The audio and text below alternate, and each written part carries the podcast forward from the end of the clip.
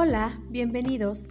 Mi nombre es Ada Ramírez Arias. En este espacio conocerás el plan de Dios para ti a través de su amor, salvación y restauración. Quiero compartir contigo un mensaje de parte de Dios llamado ¿Realmente necesito a Dios?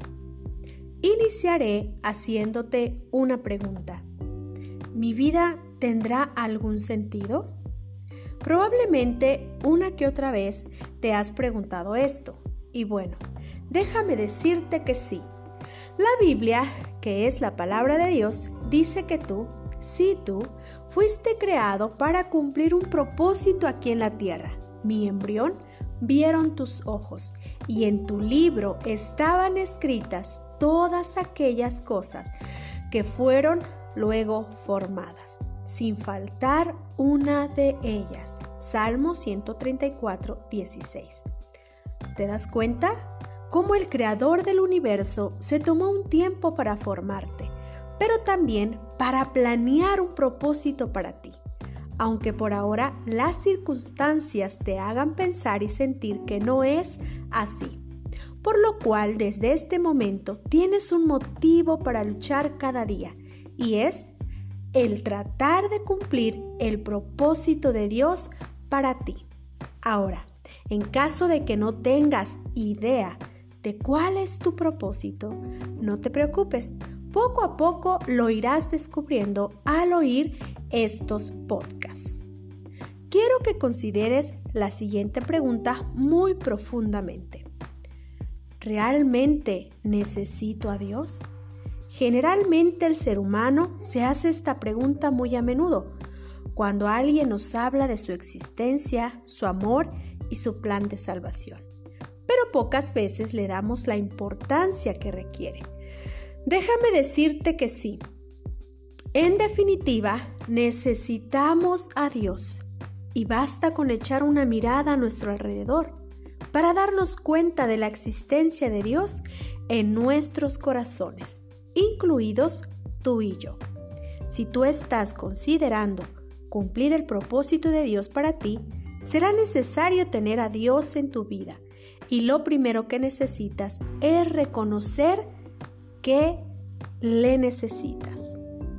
La Biblia nos dice, por cuanto todos pecaron y están destituidos de la gloria de Dios. Romanos 3:23. Tú y yo somos pecadores. Ahora quizás te preguntes, ¿qué es pecado? Y es todo aquello que hacemos y no agrada a Dios. Y la Biblia es clara al decir que todos somos pecadores.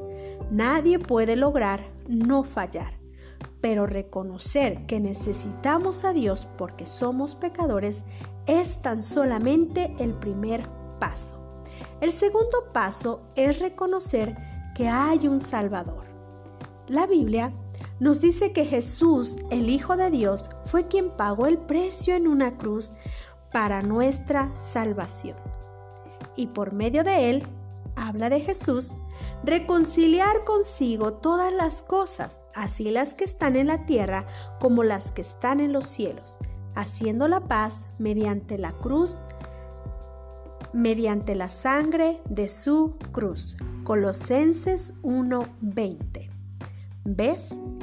Qué maravillosa muestra de amor el dar su vida a cambio de la nuestra. No importa qué hayas hecho en el pasado o en qué condición te encuentres hoy, Dios te ama y te hace un llamado a seguirle porque de tal manera amó Dios al mundo que ha dado a su Hijo unigénito para que todo aquel que en Él cree no se pierda, mas tenga vida eterna. Juan 3:16. Hoy tú puedes creer en Dios y su amor para ti. El último paso es recibirla en tu vida abrir tu corazón a Dios para que more en ti y te guíe hacia su propósito.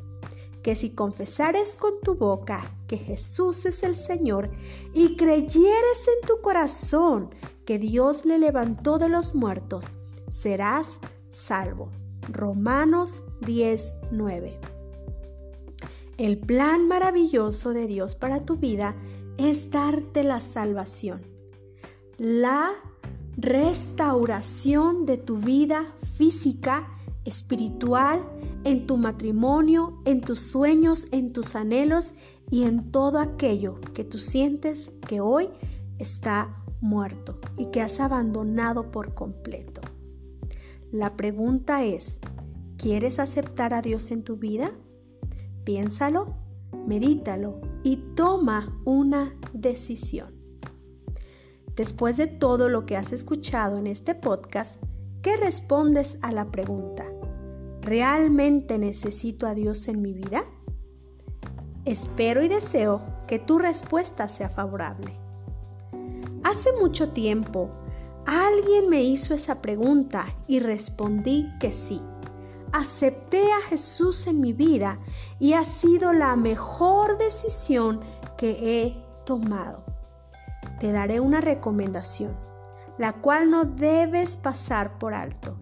Cuando termine este podcast, tómate un momento para hacer oración a Dios donde tú reconozcas que eres pecador y necesitas su perdón y salvación.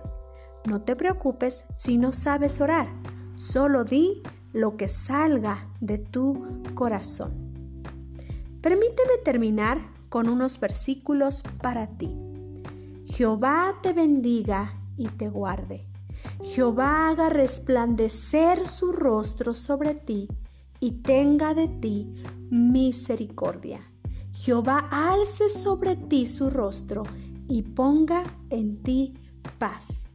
Número 6, 24 al 26. Gracias por escuchar este podcast. Dios te bendiga.